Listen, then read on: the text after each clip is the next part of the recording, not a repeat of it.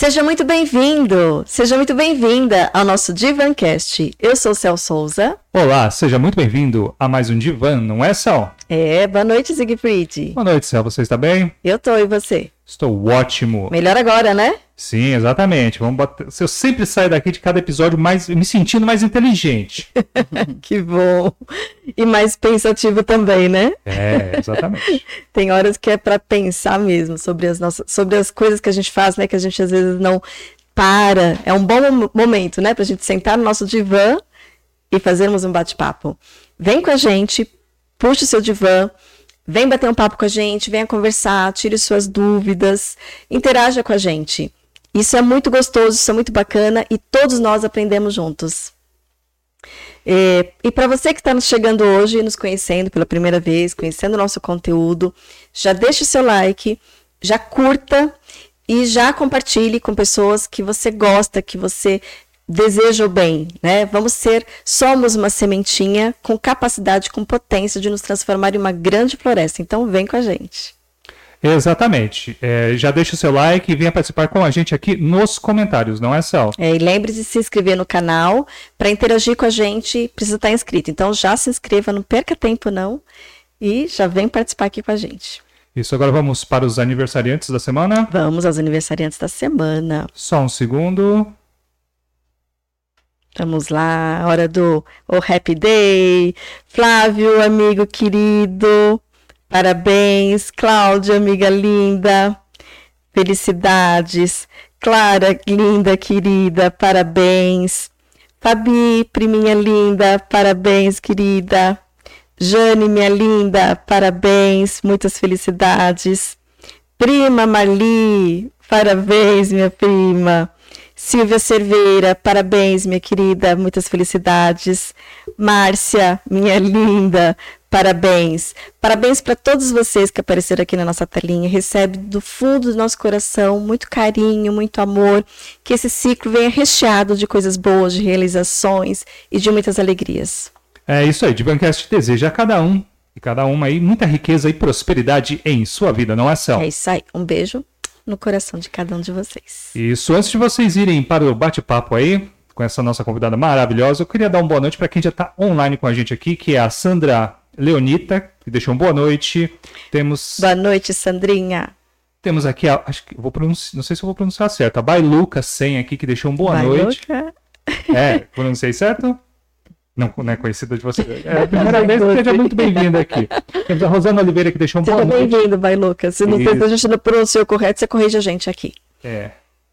E temos também a Amanda Minutielli, que já esteve aqui com a gente. Um episódio, Amanda, minha linda. Um episódio sensacional. E a Josiane Anastácio também deixando boa noite. Para todos vocês, venham participar, venham conversar boa com noite, a gente, Josiane. trazer dúvidas, experiências. Eu tenho certeza que a nossa convidada irá adorar responder, não é, Cel? É isso aí. Gratidão e vem com a gente. Então, já vamos apresentar a nossa convidada de hoje? Fica à vontade aí, Céu. Puxa daí. então, a nossa convidada de hoje é a querida Beatriz Montenegro. Ela é neuropsicopedagoga e educadora parental. Seja bem-vinda, Beatriz. Gratidão por estar aqui conosco hoje. Boa noite, é uma grande alegria poder estar aqui com vocês. Muito Esse bom. nome dá uma engasgada, né? Neuropsicopedagoga. É muita coisa junto, né? A gente precisa de muita coisa para compreender um pouquinho né, da nossa mente, das nossas habilidades, da, dessa coisa divina que a gente é, né? Sim, com certeza. Divinamente humano, né? Divinamente humano, perfeito. Deixa eu fazer uma pergunta para nossa convidada aqui. Você está à vontade? Tô, tá, tá ah, ótimo. Então, uma ótima sessão para você. Obrigada. Hoje a gente vai falar de um tema muito gostoso, né? Paixão da minha vida. É, é gostoso falar das paixões, né? E é uma coisa que a gente é, entende, mas não compreende, né? O que, que, que, que são essas habilidades, o que, que são esses recursos e o quanto eles afetam a vida adulta, né? Sim, com certeza. Eu vejo que é uma grande, é um grande desejo assim de todo mundo, né? Falar de habilidades humanas, falar de habilidades comportamentais. É, muitas vezes a gente fica muito focado até na infância, né? Por conta dos comportamentos desafiadores aí dos nossos filhos, das crianças. Mas o quanto isso tem relação com a vida adulta, a gente às vezes perde, né? Esse time. Então não vê o caminho todo acontecer. E realmente é é bastante importante, assim, porque eu sempre falo, né, Céu, a gente, na vida adulta, caminha na infância que a gente teve. Então, os nossos desafios, né, da vida adulta, às vezes em termos de trabalho, às vezes de relacionamento, até de criar um filho, né? Quantas vezes as mães falam, ah, eu só queria uma receita, né? Eu só queria que viesse um, um manual. O quanto isso vem da nossa infância, né? Então é realmente um conteúdo que eu me encanto todos os dias. É, e às vezes são detalhezinhos, né? Alguma dica, alguma uh, compartilhar algumas informações que a gente não se dá conta, né, da, da magnitude, da profundidade que tem aquilo, né? Sim, sim. Eu vejo que a universo infantil, né, pensar nas crianças como você falou, né, nós somos sementes para formar essa grande floresta. E para que a gente torne essa floresta saudável, né, emocionalmente, mentalmente, a gente precisa cuidar das nossas crianças. Então eu sempre falo para as famílias, é com elas, é com elas que eu tô, é com elas que eu vou porque eu tenho certeza que com elas é um caminho muito seguro, muito conectado à sua essência, né, muito verdadeiro. Então eu confio muito nas crianças. E nós adultos precisamos aprender, né? Sim. Aprender para ajudar nesse desenvolvimento. Sim. Tem uma palavra bonita, né? Que você, até é, título do, do livro que você está coordenando, né? É, como é que fala? Soft Soft skills. Soft skills. Explica pra gente o que, que é exatamente o soft skills. Soft skills são habilidades humanas e comportamentais. Então, é, são todas as habilidades né, que a gente usa no nosso dia a dia, que a gente usa na nossa vida e que são necessárias para a gente ter um bom desenvolvimento. Então a gente está falando de empatia, de resiliência, de respeito, de trabalho em equipe, de organização, de flexibilidade. São realmente um conjunto aí de muitas habilidades que compõem esse ser humano e que a gente vai, eu brinco que são as cartas na manga, né, para situações do dia a dia que a gente vai tirando e vendo aí qual que é a carta que me, me auxilia naquele momento, que me ampara, que me acolhe. E é muito interessante porque às vezes a gente chega, sei lá, na fase adulta é, e nos é cobrado empatia, flexibilidade, colaboração. E, e, parece que assim, a gente olha na caixinha e cadê? Eu não tenho essas habilidades, né? E pelo trabalho que você desenvolve aí, é uma construção que ela realmente pode ser, às vezes não acontece, a gente tem que correr atrás, não teve, vamos aprender, vamos desenvolver. Mas é, é muito bom quando a gente entende que ela pode começar a ser construída e desenvolvida, aliás, ela é o ideal, né? Sim. Nessa prime na primeira infância, inclusive, né? Sim. É, na fase adulta é possível, né? Com certeza. Nós estamos aqui para dizer que é possível, porque a gente com certeza vive isso, né, Ainda gente? Bem, hein? Ainda bem, hein? Tá preocupado né? já. É, eu sempre falo para as famílias, quanto mais tarde, mais desafiador só, né? Porque aí a gente envolve as nossas crenças, envolve é, o que a gente achou que dava certo. Então a gente precisa se desconstruir para reconstruir. Na infância é muito mais simples. E eu diria que o grande passo, Céu, não é nem nós, pais, educadores, querermos desenvolver nas crianças, mas sabermos aproveitar as situações que acontecem né, na condução com uma criança é, de forma a não destruir essas habilidades, sabe? De forma de verdade a fortalecer esse processo, né? Porque elas são habilidades humanas. Então não é nada sobrenatural, né? Que a gente deve, de verdade precise criar nas crianças, mas muitas vezes pela nossa formação, né? Aquilo que a gente aprendeu como educação, a gente acaba não construindo isso, não permitindo que a criança vivencie é, etapas do desenvolvimento, né? Aquilo que seria natural dentro do desenvolvimento. Eu brinco que é o desenho original, sabe, do ser humano. Né? Que então... legal. Então, assim, se nós adultos não atrapalharmos, é mais ou menos isso. Com certeza. A gente ajuda. Sim, sim, sim. Tô brincando dessa forma, mas assim, é, que você utilizou um termo muito bacana. É, forta é, é fortalecer, né? encorajar né? a criança que já está trazendo aquilo. É, ajudando a estimular, ajudando, não criticando, né, trazendo de uma forma positiva, né? Sim, sim.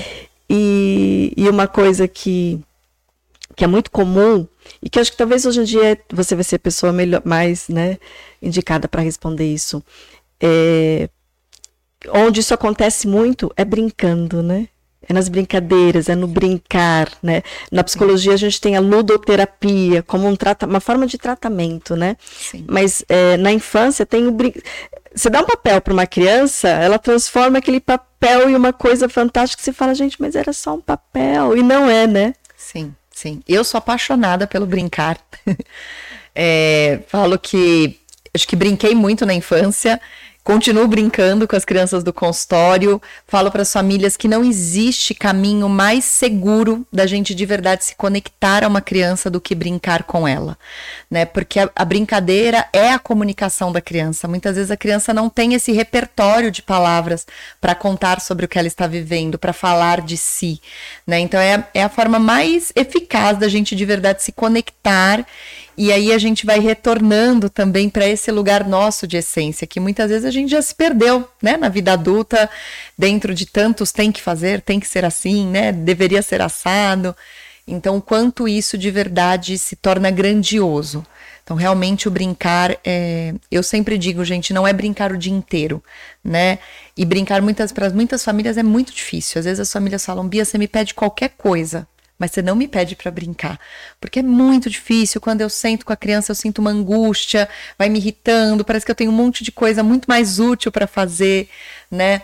E a gente ouviu muito, né? Ah, vai lá brincar, né? A criança vai lá brincar, né?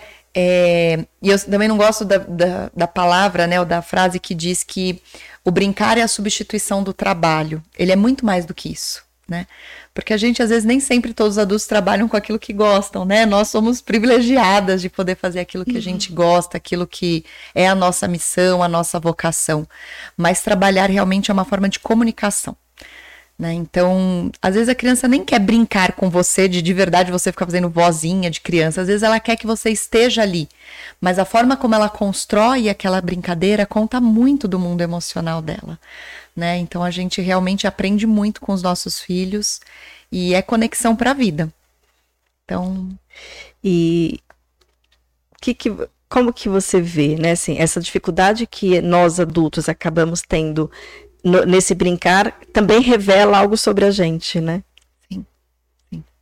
Provavelmente, né, gente, é, esse brincar ficou num lugar na nossa infância de me menor valor, de menosprezo, né? De ah, vai lá brincar. Agora é assunto de adulto, então você fica brincando, né? Tem uma música que eu gosto muito, mas que eu sempre esqueço, né? Quem canta, mas ele diz: quando eu era criança, é, minha mãe achava que eu não entendia nada e eu entendia tudo. E hoje eu sou adulto, as pessoas acham que eu entendo tudo, mas eu não entendo nada. é. Então, quantas crianças são sábias, observadoras. Então, esse lugar muitas vezes vem disso, né? As mães falam para mim: "Ai, Bia, mas eu vou sentar para brincar? Eu tenho a louça para lavar, eu tenho roupa, eu tenho isso, eu tenho aquilo". Temos um monte de coisa, né? Mas a infância é uma fase tão, ela é determinada na vida de qualquer ser humano, ela acaba, né? Diferente da fase adulta, que a gente pode viver aí são muitos anos, mas se a gente pensar no primeiro setênio, só sete. No segundo, até 14. Né? Então, assim, é realmente muito pouco e, e influencia para todos os outros anos, né? Então, o resto da vida, né? Sim. É, é, nesse ponto, eu vou voltar um pouquinho mais atrás e, e a importância da soft skill das fofinhas, né? Habilidades fofinhas aqui, como o pessoal, eu vi o pessoal falando. Mas é porque pessoas nascem em diferentes lugares, pessoas têm diferentes habilidades, mas são exatamente essas soft skills que vão fazer com que você cons consiga conectar com outras pessoas e adquirir outras habilidades, chegar em outros níveis que só dependesse só daquela sua técnica primária ali, não conseguiria, né?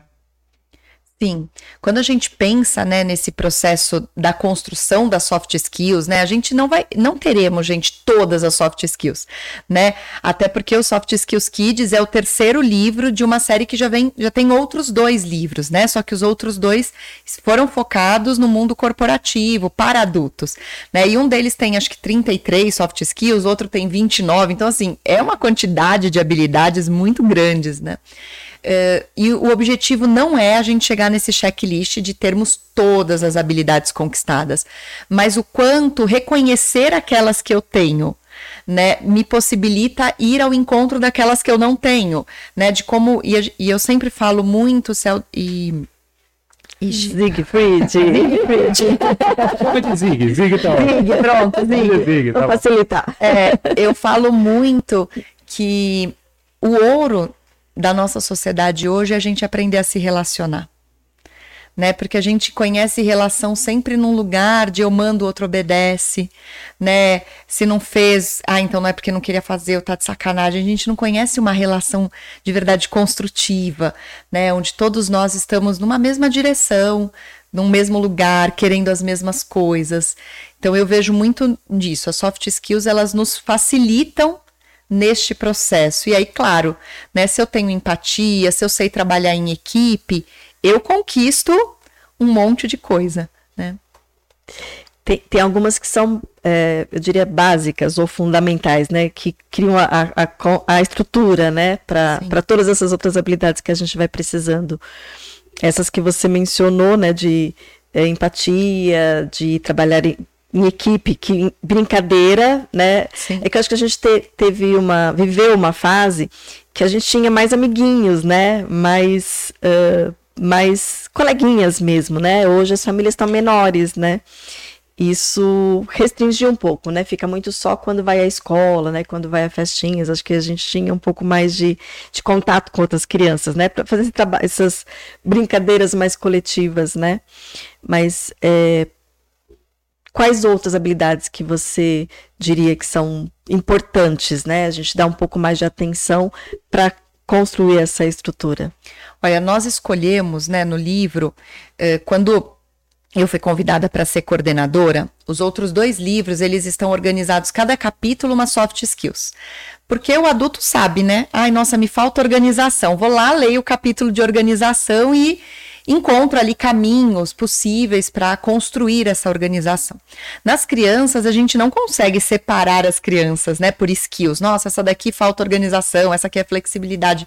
Até porque são habilidades que uma conversa com a outra, é até difícil da gente às vezes separar, né, de forma ter uma caixinha para elas. Então o livro ele está é, separado por blocos de soft skills, grupos.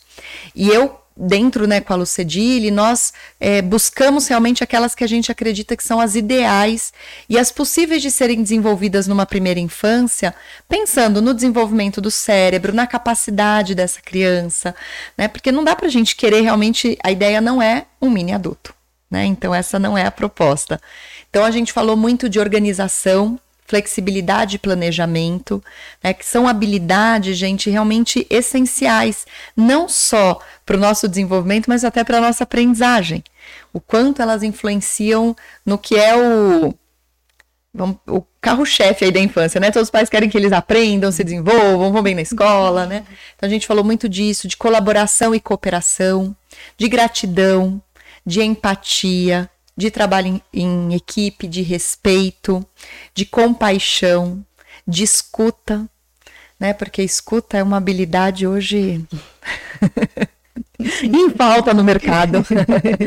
é, e eu diria que é uma habilidade que puxa tantas outras, né? Porque sem escuta não se há empatia. Sem escuta não tenho como colaborar e como cooperar. Sem escuta não há respeito, né? Então a escuta ela é realmente uma habilidade muito de base e eu escuto muito no consultório. Meu filho não escuta, né? Então é uma habilidade também que é, tem uma queixa grande em relação a ela. Então a gente trouxe todas essas habilidades e todas elas elas estão divididas tem três autores, um falando sobre essas habilidades, né, em ambientes de aprendizagem, um outro falando em ambiente familiar e o outro em ambiente social. Porque nós pensamos também que não era só sobre habilidade, mas sobre os ambientes que as crianças estão né? E às vezes a família ali fala: Nossa, eu tô no parquinho, aconteceu uma situação, minha vontade de sair correndo, né? Quantas mães falam: ah, queria cavar um buraco e me esconder. Shopping. Shopping. shopping é clássico, né? Se jogou no chão no shopping. Sim. É todo trauma de mãe, né? Sim. Porque o social é muito, hoje em dia, muito punitivo, né? Os olhares são julgadores. Eu sempre falo para as mães que a gente devia levantar a bandeira de se jogou no shopping, todo mundo olhar com um olhar carinhoso e dizer: Ó, oh, tô junto. Porque se o seu não se jogou, jogou, vai se jogar um dia, Ainda. gente. Exato. Ainda avisa pra criança, ó, nós dois, nós, nós dois vamos viralizar na internet juntos. Né? Eles vão filmar aqui. Exato. É, então é muito desse lugar, assim, né? Da gente poder realmente trazer para pais e educadores como usar dessas situações, porque vai acontecer uma birra no shopping, vai acontecer um brinquedo que não quer emprestar no parquinho, né? Vai acontecer uma disputa, vai acontecer uma mordida. Então, como desenvolver as habilidades, né, as soft skills nesses lugares, diante dessas situações. E vai acontecer mesmo, Beatriz, não tem como passar ileso dessas situações. Vai assim, claro que guardar as proporções e situações, mas vai ter uma birra, vai, vai ter situações que né, os pais vão sentir vergonha, vai acontecer, né? Não tem como não passar, né? Olha, Céu, eu diria que sim. que, claro, de, dentro de uma educação talvez muito punitiva, muito autoritária, né, onde o medo, o castigo impere, talvez não aconteça. É, mas em algum momento vai acontecer. E a conta, gente, ela não chega só na fase adulta, né? Ela chega muitas vezes na adolescência. A gente fala muito que a adolescência é o resultado da infância vivida. Então, o filho às vezes muito bonzinho, né? Aquele, nossa, nunca fez birra, nunca me pediu nada, nunca inadequado, nunca teve uma explosão emocional. E aí de repente na adolescência a gente percebe aí alguns comportamentos que fogem de uma que, da tranquilidade dos pais. Então não é que tem que, tem que acontecer numa intensidade, numa frequência alucinada. Não, até porque eu sempre digo, muito frequente, muito intenso, vamos procurar ajuda. Mas vai acontecer porque é um cérebro em desenvolvimento. Né? A criança, uma criança de 2, 3 anos, não tem uma habilidade de controle inibitório para ela olhar para um brinquedo e dizer: minha mãe disse que não era o combinado hoje. Né? Essa criança não dá conta dessa informação mesmo. Então, ela ter uma explosão emocional é natural. O ponto é que nós não sabemos lidar. Né? A gente olha para aquilo como anormal, como desrespeitoso, muitas vezes, e aí a gente quer realmente acabar com aquele comportamento rapidamente. E você trouxe um item que acho extremamente importante, assim, além dessa dificuldade que a gente tem em lidar né, com essas questões dos filhos, é esse olhar julgador, né? Sim. É, e eu vejo que é desse lugar, e, e, é interessante, né? Porque às vezes ele vem de mães, né? Eu lembro que quando eu não era mãe, as pessoas falavam assim: ah, esse olhar julgador vem de quem não é mãe, né? Porque você não tem filho tal. Mas não, gente, ele vem até de mães, né? Assim, até teve um caso aí de uma famosa, parece recente, que colocou um vídeo do filho, um monte de gente dizendo: ah, ele tem algum problema na fala, você tem que procurar ajuda. Quer dizer, de pessoas que são mães, né? De pessoas que deveriam estar num lugar de acolhimento, que sabem o quanto é ruim de repente ter um filho com, com um desafio, ou nem era, não sei, como é que a gente também julga retratos, né? É interessante como a gente julga retratos. É, mas sim, vem. E eu acho que a mudança ela é nossa, sabe? Ela é dessa sementinha que vai virar uma floresta acolhedora. Né? Então, outro dia eu estava até num restaurante e tinha uma área kids. E aí a mãe queria que a criança ficasse, o meu tava na fila querendo entrar e a criança tava ali meio na. Era fechada a área, né? Então ele tava meio ali empacando, sabe? A fila crescendo e ele não ia, ele não vinha. E a mãe falava: Não, mas fica, porque é muito melhor você ficar. Eu já falei que eu não vou dar o celular. E o menino dizia: Não, mas eu não vou ficar, mas eu quero ficar com você. Né? E ela foi, e aí ela falou: Olha, eu tô tentando com ele. Eu falei: Tá tudo bem, a gente espera, né? É... E aí falei pro Benício, falei, filho, precisamos aguardar, né? Ele tá na dúvida se ele entra ou não. E aí tinha uma quantidade de crianças. Então acho que a preocupação dela era sair da fila, não conseguir mais entrar, sabe essas coisas? Mas o quanto muitas vezes a gente não, eu quero que entre, né? Eu quero que vá. Eu quero que avance. Né? E aí a gente não tá pronta não... ainda, né? Exato. E aí a gente também não acolhe aquela mãe. Ela estava fazendo o que ela achava melhor. Se era o melhor, não era, não sei, gente, porque era um retrato, né? Não sei do dia daquela mulher, não sei o quanto ela estava cansada, não sei em quais situações ela chegou naquele restaurante à noite.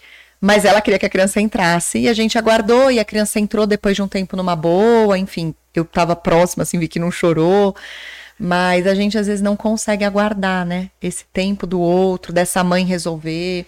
Às vezes olha a birra no shopping, não entende que a criança está cansada. Tá com né? sono, né? Exato. Eu fiquei curiosa é, quando você falou de desenvolver a escuta na criança. Conta alguma história real alguma técnica. Como é que faz isso? Olha, eu acho que essa é a habilidade, assim, essencial para nós, né, seres humanos. E, e ela começa na nossa escuta, né? Então, quando eu quero desenvolver a escuta com o outro, eu primeiro preciso começar a me ouvir, né? O que que meu corpo me conta? Eu tô cansada?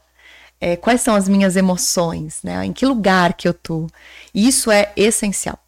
Porque muitas vezes nós, mães, mulheres, enfim, a gente liga o automático, né? Vai de primeira, o carro não, precisa que troque a marcha, a gente não troca, a gente vai embora sem ouvir, né? Sem perceber que o teu corpo tá dizendo, que a tua casa tá contando que daquela forma não tá boa.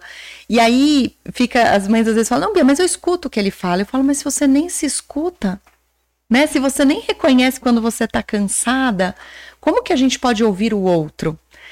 É, claro, Céu, que não é de um lugar de que eu vou ouvir que eu tô cansada e, minha, e meu cansaço vai embora, né? Porque às vezes é isso que a gente gostaria dessa fórmula mágica, né? Não é. Mas é, saber que eu estou cansada já tranquiliza até o meu sistema nervoso, até o meu cérebro dizer, eu sei que eu tô cansada, né? Semana passada eu fiz um esquema de trabalho, então um dos dias eu ia atender muito no consultório. E chegou uma hora desse dia, eu tava assim que eu falei, gente, eu sei que eu tô cansada. Eu sei que tá além do meu limite, mas eu tenho um objetivo, né? Foi por conta disso. E eu fui respirando, eu fui respirando e eu ganhei gás para terminar os meus últimos atendimentos. Então, não é mágico, mas essa escuta primeiro precisa ser nossa. Depois a gente vai para o outro. E, e, a criança capta quando Sim. eu faço isso. Sim. A criança está absorvendo, porque ela é uma esponjinha, né? Ela absorve tudo, ela tá, percebe tudo. Sim. E esse ato de eu fazer isso comigo contribui para que ele também aprenda. Sim, porque a criança tá, ela vai, é, uma criança pequena, né? Vamos pensar numa criança até uns 4, 5 anos, ela ainda tem muito neurônio espelho. Então ela está espelhando tudo, gente, todo, todas as nossas reações, todos os nossos comportamentos, né? Ela está vendo que a gente está cansada de repente, está lá na primeira forçando a marcha.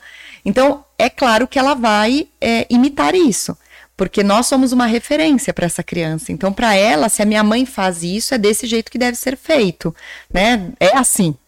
Então, ela vai sim imitando isso. Se eu paro, né? Quantas vezes eu já falei para o Benício, hoje eu tô cansada não vai mudar a demanda dele. Ele não janta sozinho, porque ele só tem quatro anos, ele não toma banho sozinho, né? Mas ele colabora comigo. Muito mais do que quando eu não me reconheço nesse cansaço e tô seguindo e falo, poxa, mas hoje você não tá colaborando.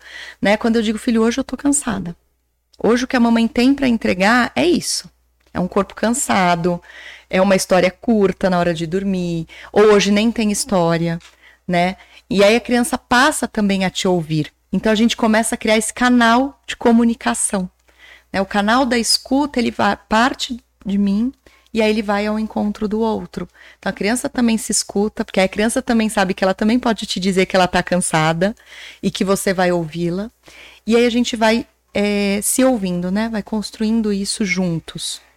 Legal. E, e, dessa forma você dá, um, dá uma construção de realidade muito grande, né? Porque você vem trazendo a criança para esse, esse mundo real, né? Aos poucos e fazendo ela entender e amadurecer. É né? muito bonito isso. Sim. A mãe cansa também, né? Sim. Sai mãe... desse lugar, né? Super poderoso, super potente que as mães têm e que somos mesmo, né? É, é muita potência criar um outro ser humano, mas para um lugar real é, e dentro dessa realidade, e assim, é interessante, gente, porque quando a gente pensa no desenvolvimento do cérebro, né, Céu, se eu tô muito exausta e essa criança, de repente, está numa demanda de atenção, eu não tenho para dar, porque eu tô exausta, né, mas ela tem uma demanda também real, então são demandas que não se encontram, mas que estão dentro de um mesmo teto.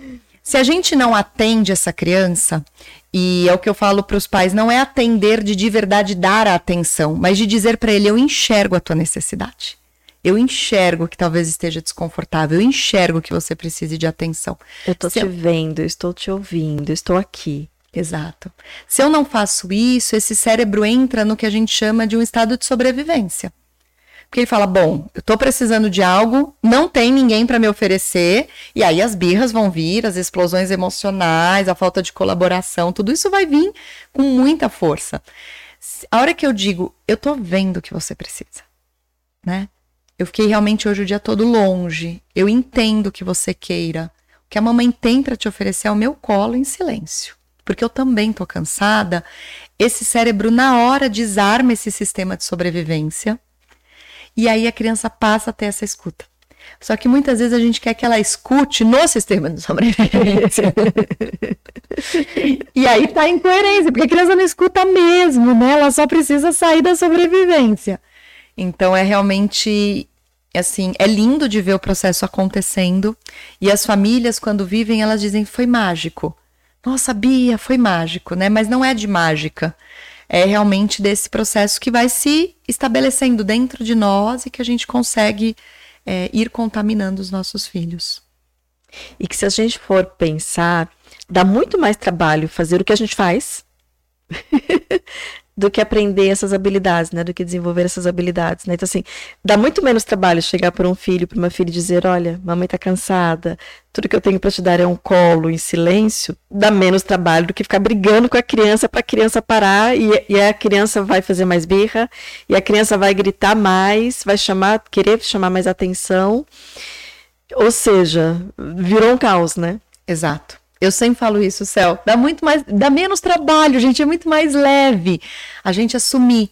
Só que o difícil é que muitas vezes a gente não se reconhece, né? Então, eu nem sei o que eu tô sentindo. Então, como é que eu digo para ele o que que eu tô sentindo?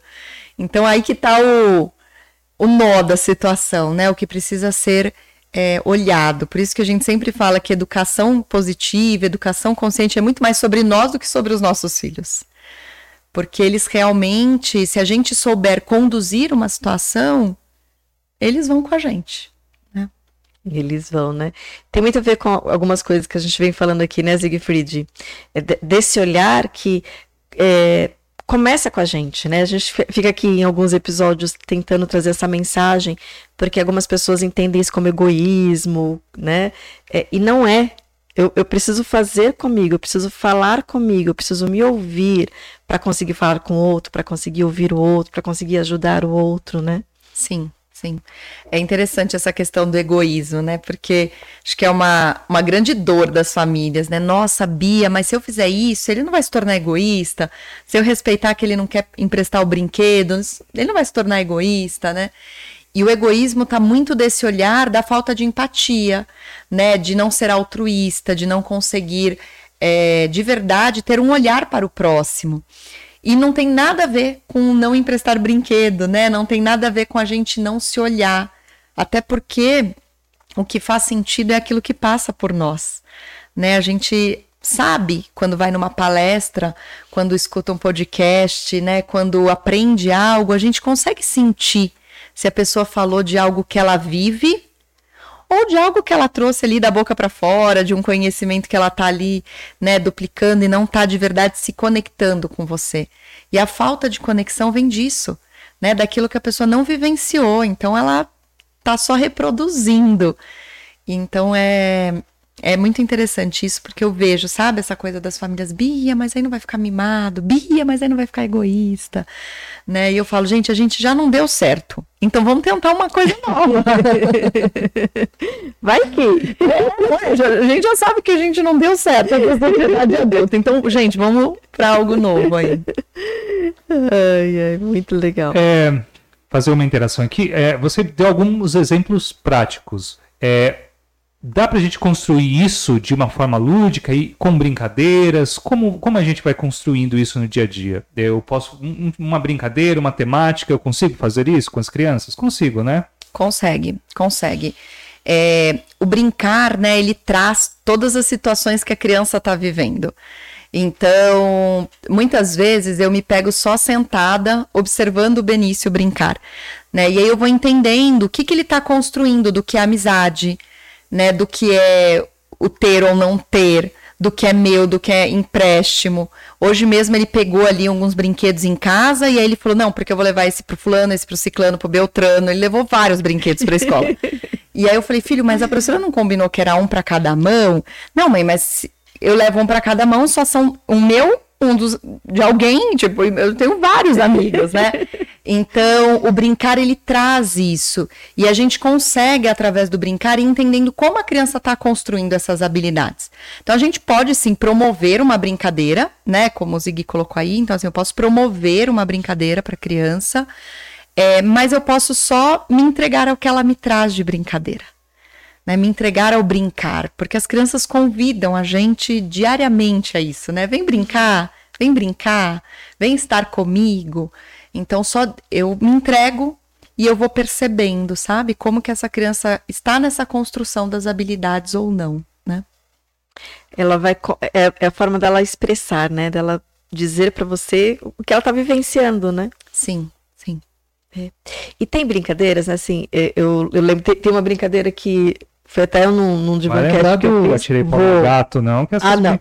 brincadeiras não são legais, não. não. Que eu lembro de você ter morrido de rir, deu fazendo, né?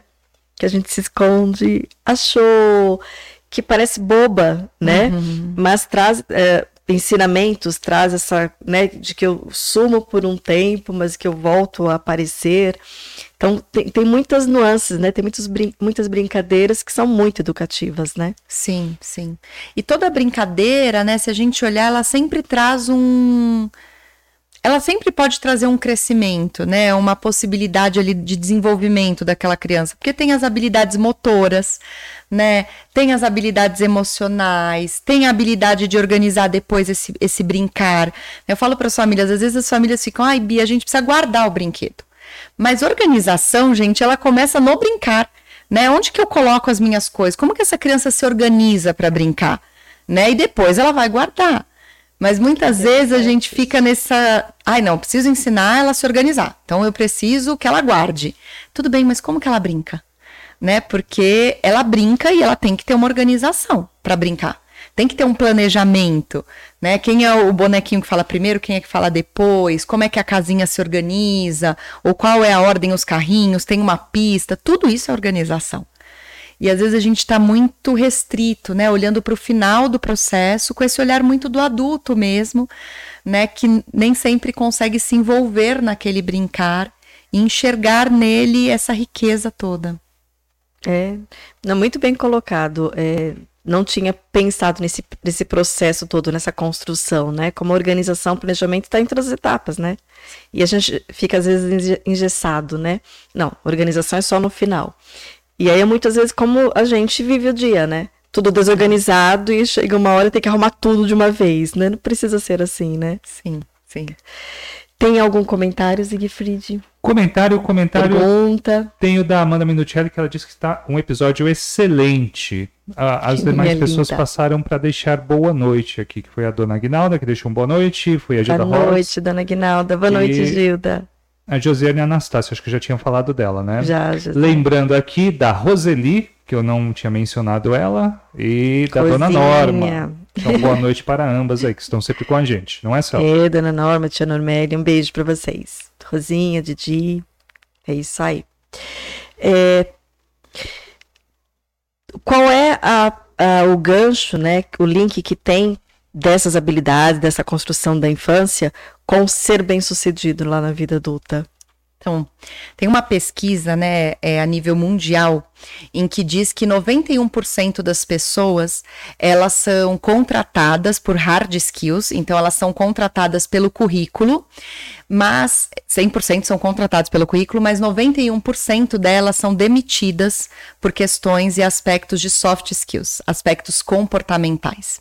Então, quando a Lucedile idealizou, né, os outros dois, as outras duas obras e essa também, e me convidou para coordenação, é, foi por conta disso ela diz: Eu vejo e eu vejo também no consultório, né? Apesar de não atender adultos, é, meu trabalho com adultos é apenas na orientação parental é, eu vejo adultos birrentos, adultos que não sabem né, dividir o brinquedo, adultos que querem o sucesso a qualquer custo.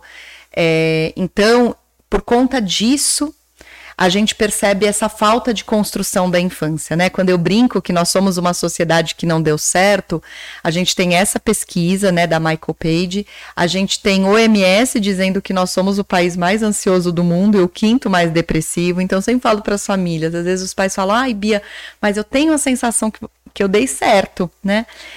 E eu falo: "Sim, você é bem sucedido, você construiu uma família, mas muitos tomam remédio para dormir, né? Às vezes é remédio para acordar, né? Remédio para conseguir lidar aí com os desafios da vida, com a falta de flexibilidade.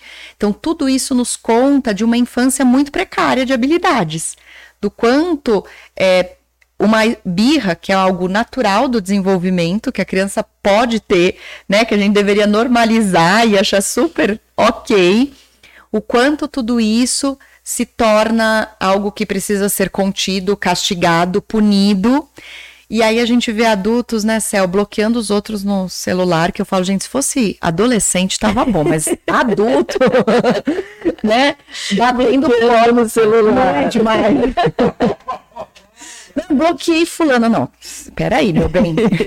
Recapitula, em que lugar que a gente parou, né? Batendo porta de carro, né? Fica nervoso, bate a porta do carro, bate a porta da casa. Né? E aí, às vezes, o filho bate de quatro anos e o pai não suporta, porque não, ele é desrespeitoso. Mas peraí, meu bem. Quem foi que naquela reunião lá deu um soco na mesa? Exato, exato. Então, as soft skills, elas estão muito relacionadas a esse futuro nesse sentido, da gente ter essas habilidades, da gente conseguir lidar. Né? Eu vejo que flexibilidade é uma outra habilidade muito difícil né, para muitos adultos, porque a gente se organiza para o dia, a gente se organiza de uma forma, a gente põe tudo no papel ou sei lá no celular, né? Mas aí algo sai, todo mundo se desestabiliza muito, né? É um pouco seria natural, né? Poxa, saiu, deixa eu ver como é que eu penso, onde que eu me reorganizo. Proporcional, né, a situação, Exato. né? Mas muitas vezes é desproporcional, se perde o dia, né? Às vezes a pessoa não consegue trabalhar uma tarde inteira. E então assim, o quanto isso mostra da nossa falta de habilidade de gerenciar. Né? Então eu estava falando dessa área de sobrevivência do cérebro, o quanto isso mostra que a gente aciona muito essa área. Né? E que é uma área que a gente nasce com ela desenvolvida, mais répteis, anfíbios também, né? Então, assim, ela é muito é, simples, né? Assim, ela é realmente um sistema de luta e fuga somente, e o quanto a gente não usa habilidades superiores, complexas, né? De falar, pera lá, cadê meu planejamento, minha flexibilidade cognitiva para conseguir reorganizar meu dia, né? Pode ter sido algo muito ruim essa curva, mas como é que eu reorganizo para as coisas continuarem? E eu fazendo isso comigo, automaticamente eu estou ensinando isso para os meus filhos. Sim. Porque se você faz com você, você não vai mais querer punir a birra. Né? Você vai entender que você mudar o plano com uma criança, sim, desestabiliza ela. Mas se você, quando muda seu, o seu plano, você se desestabiliza e se reorganiza, essa criança passa a perceber isso. Então você entende que ela, por ser criança, por estar em desenvolvimento, tudo bem ela ter uma reação talvez até desproporcional, mas ela não te desestabiliza, né? Porque você fala, não, peraí, ela é a criança, né? Ela é o cérebro em desenvolvimento, eu sou o cérebro maduro, né? Eu sou o adulto dessa história toda, então eu consigo aqui reorganizar essa situação e de verdade conduzir é, com ela de uma forma assertiva, de uma forma a desenvolver mesmo soft skills, né? Porque eu, quando a gente castiga um filho, pune, briga, grita, a criança para, momentaneamente, claro. Né? Depois de um tempo talvez não pare, gente, mas no, nas primeiras vezes funciona. nas primeiras vezes funciona, é, mas não desenvolve uma habilidade real, né? Dela de verdade entender aquilo e o quanto isso é o que a gente quer, né? além de que vai reproduzir, né? Sim, Sim. exatamente. É. E a hora que você falou dos 91% que são demitidos por conta dessas inabilidades. Que é um número grande, hein? Muito grande. Porque às vezes você pega um cara super técnico, mas chega ali, aquela questão da interpessoalidade, ou falando assim de uma maneira genérica, não sabe lidar em nada, né? Sim. E sabe o que é interessante, né, Zig? Se a gente pensar numa pessoa que tem habilidades humanas e comportamentais, ela tem habilidade de aprendizagem. Então, ela pode não ser tecnicamente maravilhosa, mas se ela é uma pessoa flexível, se ela tem um planejamento, se ela tem inteligência emocional, se ela tem uma comunicação assertiva, se ela tem escuta, ela aprende. Né? Então, é, o que diferencia hoje está muito, muito mais conectado a soft skills, a essas habilidades, do que de verdade é um currículo. Porque, de, é, e a Lucedile fala muito, né, de vivenciar isso, exatamente por isso, porque ela fala, a gente ensina para alguém na empresa aquilo, olha, eu preciso que faça isso. Se a pessoa tem essas habilidades, ela aprende. Agora, se a pessoa é turrona, que é sempre do jeito dela, quer dizer, não tem todas essas habilidades, não adianta, né? Ela não vai conseguir se desconstruir para reconstruir um novo aprendizado. E muito interessante, só reiterando o que você já, já falou, mas é, ao, são várias habilidades, mas tem algumas que, se você conseguir desenvolver, você está pronto para desenvolver todas as outras, né? Sim. Essa que está falando da flexibilidade, é, da organização, do planejamento, da empatia, do colaborativo, da comunicação, né? Sim. Comunicação assertiva, né? Quantas relações acabam por uma má comunicação, né? Sim. É, porque são, é realmente, assim, o básico, né, assim, da gente pensar num ser humano, assim. E, e eu vejo que é isso que faz um diferencial. E torna a nossa vida como pais, como pessoas, muito mais leve né? Porque se eu consigo me comunicar com o meu companheiro, com a minha companheira de uma forma assertiva, se eu tenho escuta, se eu posso estar cansada, ele também pode, a criança também pode, poxa, né? a gente até respira, fala, ah, dá para respirar nesse ambiente, né? Se eu não posso estar cansada, se eu tenho que estar sempre cumprindo ordens, se tem sempre uma expectativa gigante em cima de mim, eu tô tensa, né? o que que esperam de mim hoje, né? Ou eu estou pisando em ovos também, não sei em que lugar que vai explodir. Então, todo esse esse clima de tensão faz com que a gente também tenha ambientes familiares muito desgastados, né? É, isso eu, eu, vejo bastante, assim, sabe? Esse sofrimento das famílias, né? É. Sabe, é uma coisa que eu fico muito feliz, né? Cada vez que eu vejo, porque eu não, não trabalho com criança, é, mas quando eu vejo a importância que está sendo dada agora, né? Que está sendo observada é, com, com, crianças muito novinhas, né? Tá, tá, estão fazendo, né? Está sendo feito um trabalho muito bonito, né? Sim, sim. Tem crescido isso? Eu observo que sim. Eu observo que tem uma crescente, assim, tem mais profissionais, mais pessoas, né, é, falando, mas ainda é um movimento contra a maré, sabe? É, sementinha ainda, mesmo né? sementinha. É. Semana passada eu, eu atendi um casal e o pai falava, olha, Bia, juro, tudo que você falou tá assim, bacana, mas assim, nossa, Bia, você desconstruiu tanta coisa, mas tanta coisa que eu nem sei. Aí eu falei pra ele, bom, é ter que voltar pro presídio. É, falei pra ele, é sexta, deixa eu passar o final de semana, a gente conversa, né? E aí hoje eu mandei uma mensagem, a mãe até falou, não, ele tá bem, ele, né, o pai, percebeu, a gente tem conversado de algumas mudanças, porque é isso desconstrói muita coisa, né? Só que ele falou: "Não, mas tá tão desgastante que eu vou com você". Eu falei: "Isso, vem comigo. Vamos ver se a gente se não der certo a gente repensa, né, caminhos. É a nossa habilidade realmente de flexibilizar, não precisa ser este caminho. Mas vamos pensar em novos caminhos, porque a gente está vendo que esse não está dando certo, né? Esse já está desgastante, então vamos fazer alguma coisa diferente. E que legal, os pais também estão se abrindo para fazer parte disso, né? Sim, eu tenho percebido uma crescente no consultório, é, principalmente quando os pais me procuram para orientação parental. Normalmente são as mães que chegam sempre, mas eu sempre comento: ah, seria interessante que o pai respondesse junto à anamnese.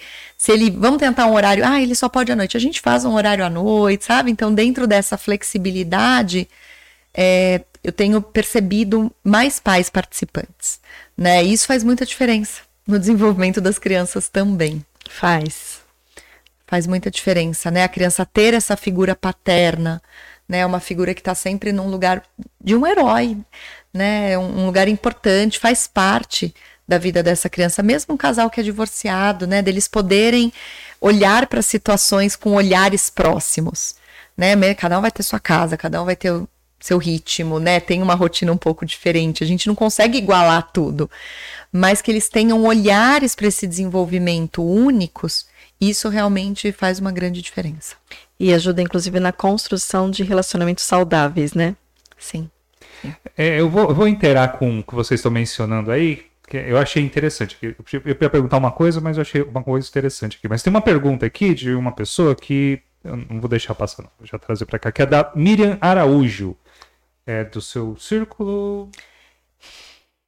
Miriam, seja bem-vinda. Não é, sei tá. dizer, mas acho que sim. É, então... eu, eu, conheço uma Miriam, só agora não tô lembrando se ela é Araújo, por isso que eu fiz esse. É. Ela diz o seguinte, né? Boa noite, Miriam. Ela diz o seguinte: Boa noite. Até onde a gente sabe que é birra ou é algo que precisa de um tratamento no caso das crianças? Ela é, é, é, acredito que a pergunta acaba aqui. Toca daí. Legal. Então vamos lá, Miriam. É, boa noite. Que bom que você trouxe a sua questão. Essa é uma questão de muitas famílias, né? Qual é o limite para procurar ou não uma ajuda? É, crianças de 2 e 3 anos, elas são crianças que normalmente fazem essas birras, né? Tem essas explosões emocionais e é um processo muito natural. É, crianças um pouco maiores, pode acontecer? Pode. Falei para vocês de adulto birrento que bate porta, né? que bloqueia, não tem idade. É, mas quanto, quanto maior a pessoa, a gente entende que não foi bem trabalhado essa relação com o que ela sente. Porque a explosão emocional, a birra, Miriam, ela vem desse lugar, é, não tô dando conta dessa emoção, explodo. Essa emoção tá maior do que eu tenho pra, de ferramentas para lidar, né? Uh, então, se acontece com os adultos, a gente percebe isso. Quer dizer, essa pessoa não sabe lidar muito bem com o que ela está sentindo, não consegue se reconhecer, não se escuta. Agora, quanto às crianças, procurar ajuda sempre que para a família tá algo muito desafiador.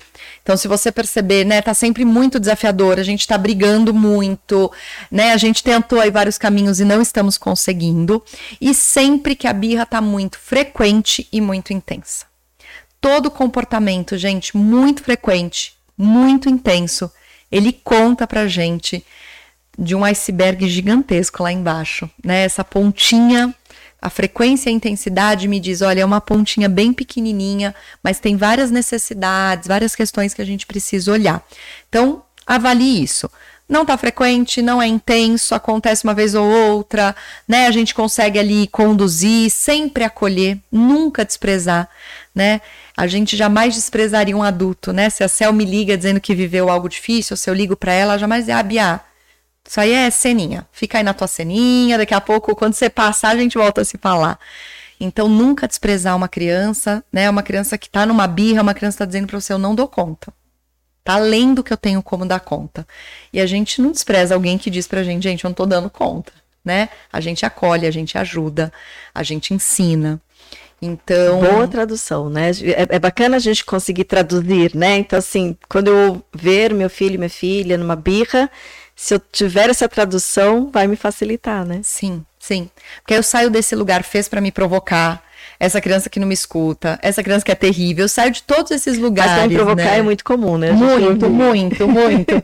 Eu falo para família tirar do sério, né? É, eu falo para família, gente, como que um cérebro que nem nasceu com todas as habilidades faz algo para provocar alguém? Assim, é, muito, é entregar muito poder, né? Achar que a criança é muito realmente poderosa e é um lugar muito equivocado, né? Porque fazer para provocar alguém demanda de um conhecimento do humano né? Eu sempre falo daquela série A Casa de Papel, né, onde aquele professor, ele tem uma capacidade de manipulação gigantesca, gigantesca, né? Ele, você fala, deu tudo errado. Não, ele já sabia que ia dar tudo errado. Gente, isso aquilo ali ia fazer para provocar alguém, né? Nem eu tenho aquela habilidade. Eu teria sido pega direto ali. Se eu entrasse ali para fazer um assalto no banco, estaria presa, né? Então, é, é realmente uma habilidade muito complexa, muito superior, né, Céu? Não é realmente algo de uma criança.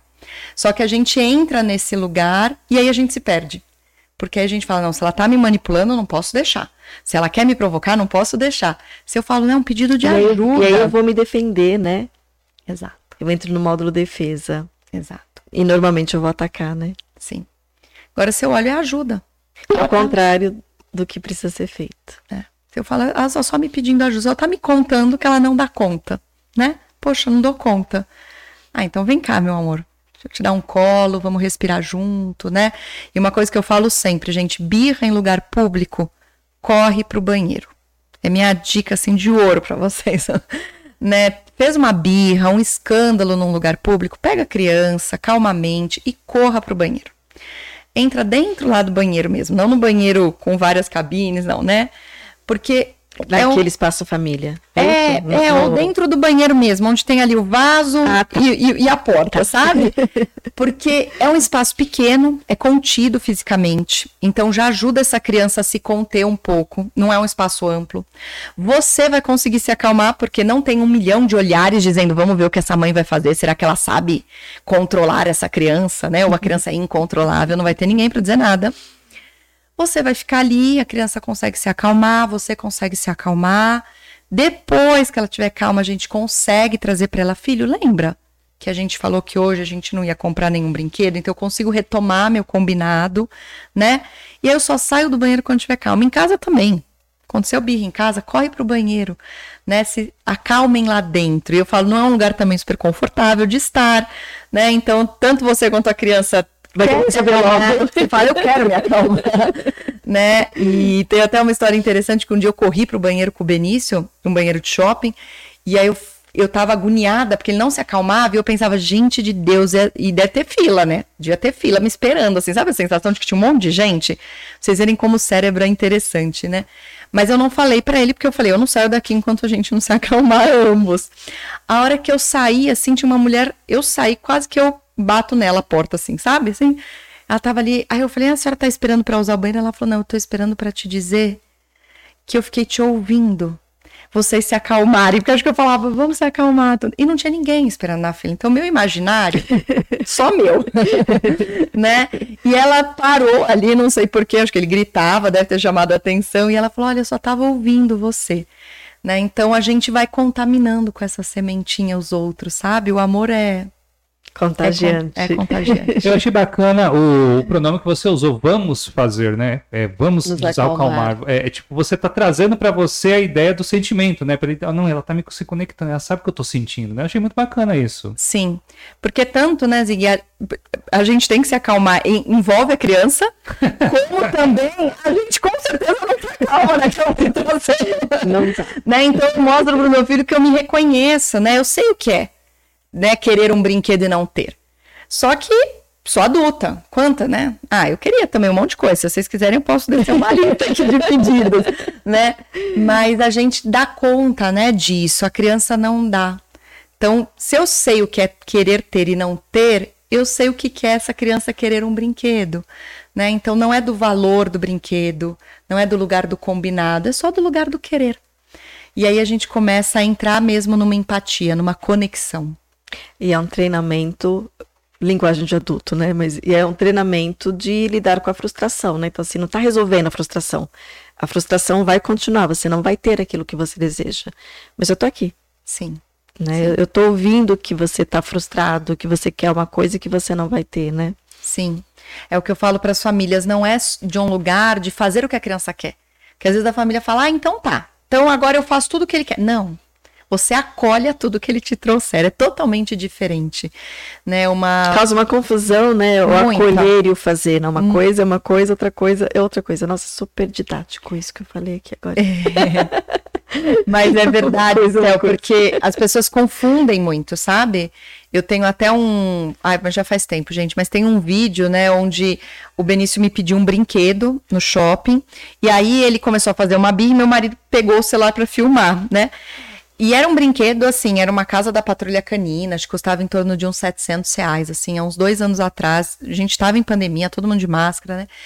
E aí eu falei para ele: olha, filho, falei, me mostra esse brinquedo. E ele dizia: eu, eu quero, eu quero agora, e eu quero já, e eu quero levar para casa, né? Claro, uma criança, se ele tem quatro hoje, ele tinha uns dois anos e meio, né? É... E aí eu falei: me mostra, o que, que você quer? E ele me mostrou. E eu olhei a caixa. E eu olhei de verdade querendo ver o que era. Não, ah, tá, me mostra. Ah, legal, tá, filho, ah, bacana, isso aí, legal. Não, eu falei, me mostra. Nossa, realmente parece muito bacana, parece que o carrinho desce, né, não sei o que tal. Era 700 reais, né? Um valor do qual eu, Bia, não acho que deveria ser investido num brinquedo. Mas não é sobre o valor. Porque eu poderia parcelar em 12, eu poderia tornar aquilo, gente, em suaves prestações e nem ver passar no meu cartão, né? Mas não era sobre isso, era sobre eu não querer, eu não queria aquele brinquedo para ele, era só isso, né? E aí, só que eu mostrei para ele que eu tinha um interesse por aquilo, genuíno, verdadeiro, né? Interesse sobre o que o meu filho gosta. E aí ele se conecta. A hora que a criança vê que você se interessa, é como qualquer ser humano. Ela se conecta a você, ela gruda. E aí eu falei para ele, filho, realmente é muito bacana, me parece muito interessante esse brinquedo. Mas hoje a gente veio ao shopping para comprar um presente da tua prima. Abri a sacola que estava do meu lado e falei: olha aqui, lembra que a gente comprou o presente da Clara? Ele falou: É, mas eu quero mesmo, mãe. Eu falei: Não, eu não tenho nem dúvida. não achei que você tivesse mudado de ideia. Né? É, eu falei: Mas hoje a mamãe não vai fazer esse investimento. O que eu posso fazer é tirar uma foto e caso alguém deseje gastar esse valor, comprar um brinquedo para você, mamãe pode mostrar a foto para a pessoa, né? E sempre que você quiser ver, posso também te mostrar a foto.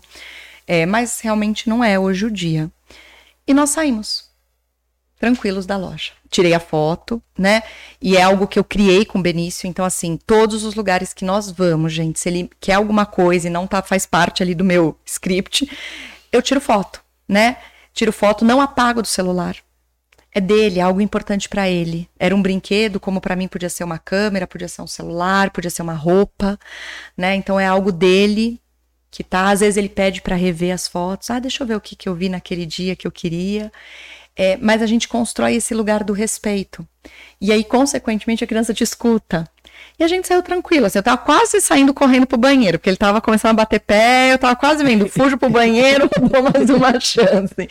Mas daquele, daquele dia deu certo. Então é uma construção, né? Não é a primeira vez que a gente vai fazer que às vezes vai dar certo, ainda mais se a gente não fez isso ao longo da vida dos nossos filhos. Mas essa construção, ela é super possível. É. Tem... Você... Pode falar, Zico. Não, tem uma pergunta aqui que eu achei. É, tem uma pergunta que foi eu vou, vou, vou só é, interar aqui num, num, num comentário da Amanda Minuccelli. Antigamente o problema era a criança. Quando a necessidade de mudanças chegavam nos pais, eles tiravam a criança da terapia. Bom saber que os pais estão se implicando no processo. Ela deixa aqui. A Miriam agradece é, o, a explicação que você trouxe aí, é toda a lucidez, a, a luz que você trouxe para essa questão. E uma pergunta da Fabiana, ela diz o seguinte: Bia, você pode dar alguma dica para crianças que se estressam muito fácil ou com nervoso ou com choro? Mais um adendozinho que aí é da minha parte, que é a questão da ansiedade, né? Consegue fazer um? Legal, vamos lá, consigo. É, bom, primeira coisa, né, gente? Ansiedade não é um comportamento nato do ser humano. Ansiedade é um comportamento aprendido. Né? A gente não tem na natureza humana ansiedade. A gente aprende é, diante de uma velocidade, muitas vezes desrespeitosa com o nosso ritmo, a ter essa coisa, nossa, o que, que eu faço depois daqui? Meu Deus, o que, que será que está acontecendo ali, acolá, né? E a ansiedade, ela vai muito de um lugar de uma falta de presença. Né? Não estou aqui, no podcast agora, não tô no Divancast, estou preocupada se meu filho jantou, se dormiu. Não, tô aqui. Agora eu tô aqui. O que, que eu poderia fazer sobre? Nada. Então, quem tá com ele tá dando certo, entendeu? Se não der certo, a gente resolve na que eu chegar, né? Mas é, a ansiedade, ela é um comportamento aprendido. Então, crianças muito ansiosas, elas nos contam de pais ansiosos. Preciso contar para vocês. Elas denunciam. Elas né? denunciam. Desculpa dizer se olha você o plot achou... twist aí, olha o plot twist aí. Desculpa se você falou, não, ela vai falar que a culpa é da criança. Não. Né? Mas também não é de um lugar de culpa, é de um lugar de responsabilidade. Se eu sei que eu sou ansiosa, acho muito difícil hoje, né? Se nós somos o país mais ansioso do mundo, a gente brincar aqui, vamos ver quem não é, né? É, se eu sei que eu tenho esse comportamento, o que eu posso fazer para que eu cuide disso? Posso buscar meditação? O que, que eu vou fazer para estar mais presente? Como que eu reorganizo a minha vida para atender a tudo isso? A questão da agressividade, né, que a Fabiana traz, essa questão do choro, é, agressividade é um comportamento, gente, humano, né? É, nós só estamos aqui como sociedade porque gerações passadas foram agressivas, foram à luta, né, assim, enfrentaram. Porém, a agressividade ela é boa, não sei se essa seria a melhor palavra, quando ela é funcional, quando ela tem uma função de limitar meu espaço. Às vezes eu preciso ser agressiva, às vezes eu preciso dizer, não, daqui você não passa mesmo, né? Isso aqui é o meu espaço, isso aqui é o meu limite. Então, essa é uma agressividade funcional. Dentro da infância, as crianças vivem muitas experiências e a criança precisa viver a experiência de de repente lidar com uma agressividade, de como ela lida com essa agressividade dentro dela, desse choro, né? Mas todo comportamento, ele é sempre a pontinha desse iceberg. Para que a gente entenda o que está acontecendo com essa criança, nós precisamos olhar para as necessidades das crianças, né? Então, assim, rapidamente aqui, mas necessidades a gente está falando de alimentação, de excreção, movimento, vínculo, sono. Então, a criança precisa ser atendida em suas necessidades. Né? E vínculo é uma necessidade, movimento é uma necessidade, né? É, comer quando se tem fome é uma necessidade, e não na hora que de repente eu acho que tem que ser, ou na quantidade que a mãe acha que tem que ser, ou o pediatra. É, dormir é uma necessidade, inclusive sono é a maior causa de mau comportamento na infância, né? Quando a gente vai vendo, a gente vai, vai, vai, ah, a criança dorme tarde, a criança dorme pouco, a criança dorme mal, a criança não dorme. Então, o sono é algo muito importante e a excreção também. Porque muitas vezes nós adultos queremos controlar, né? Outro dia até vi uma criança no parquinho, ela falava, mãe, eu quero ir ao banheiro. E a mãe falava, mas de novo? Não, não, nós não vamos, de novo não vou. Eu olhei e falei, gente, como ela sabe que essa criança não quer ir de novo, né? Como que a gente controla bexiga e intestino assim de tem que ser no meu tempo, né? Então são necessidades, tá? Agora, diante de um choro, Fabiana, muito inconsolável, de uma criança que grita muito ou que ela vai para cima bater, eu sempre oriento que a gente contém essa criança, dizendo: olha, bater dói, bater não, mas a gente também não bate, né? É, mas que a gente acolha, que a gente ofereça colo, né? Então, e, ao, e conforme eu tenho vínculo com aquela criança, eu consigo também nomear para ela o que ela não está conseguindo nomear. Então, olha, nós estamos aqui, tá cansado. Né? Se de repente o Benício estivesse aqui hoje, eu saísse daqui e ele chorasse daqui, né, no caminho de volta para casa, eu ia entender que era sono. E eu poderia dizer para ele diante do choro, filho, me parece que é sono. Não é! Me parece, meu amor, né? Sinta o seu corpo. Faz o convite da criança também voltar para ela. Ou a gente vai fazer um passeio, a gente vai fazer alguma coisa hoje do meu trabalho. É cansativo, não é para a criança. Então, quando eu nomeio, esse cérebro também se acalma, sai desse sistema de luta e fuga, né? Sai dessa sobrevivência e aí a criança normalmente para de chorar. Então, colo e nomeação são caminhos assim infalíveis, viu? que delícia. E, e, uma coisa muito bacana que você colocou que é a questão do corpo, né? Você trazer a criança para o corpo, para ela entender a, é, que é a dimensão dela. Eu achei muito bonito isso também. Sim. A presença, né? Sim.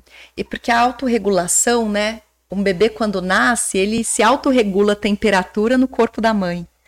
Né? E a autorregulação, que é isso que a gente quer. Criança que chora muito, a gente quer que ela se autorregule, né? É a criança, é, Fala, não, ela tem que se regular, aqui não é um lugar para chorar tanto, né? Então, essa autorregulação, ela é uma habilidade superior em termos do desenvolvimento dela no cérebro. Ela é uma habilidade que começa a ser desenvolvida no cérebro entre 5 e 7 anos, então não dá para a gente querer isso de uma criança antes. Porém, essa criança se regula com o outro, a gente se regula no contato com o outro. Quando a gente não tá bem, a gente não liga para alguém, muitas vezes, né?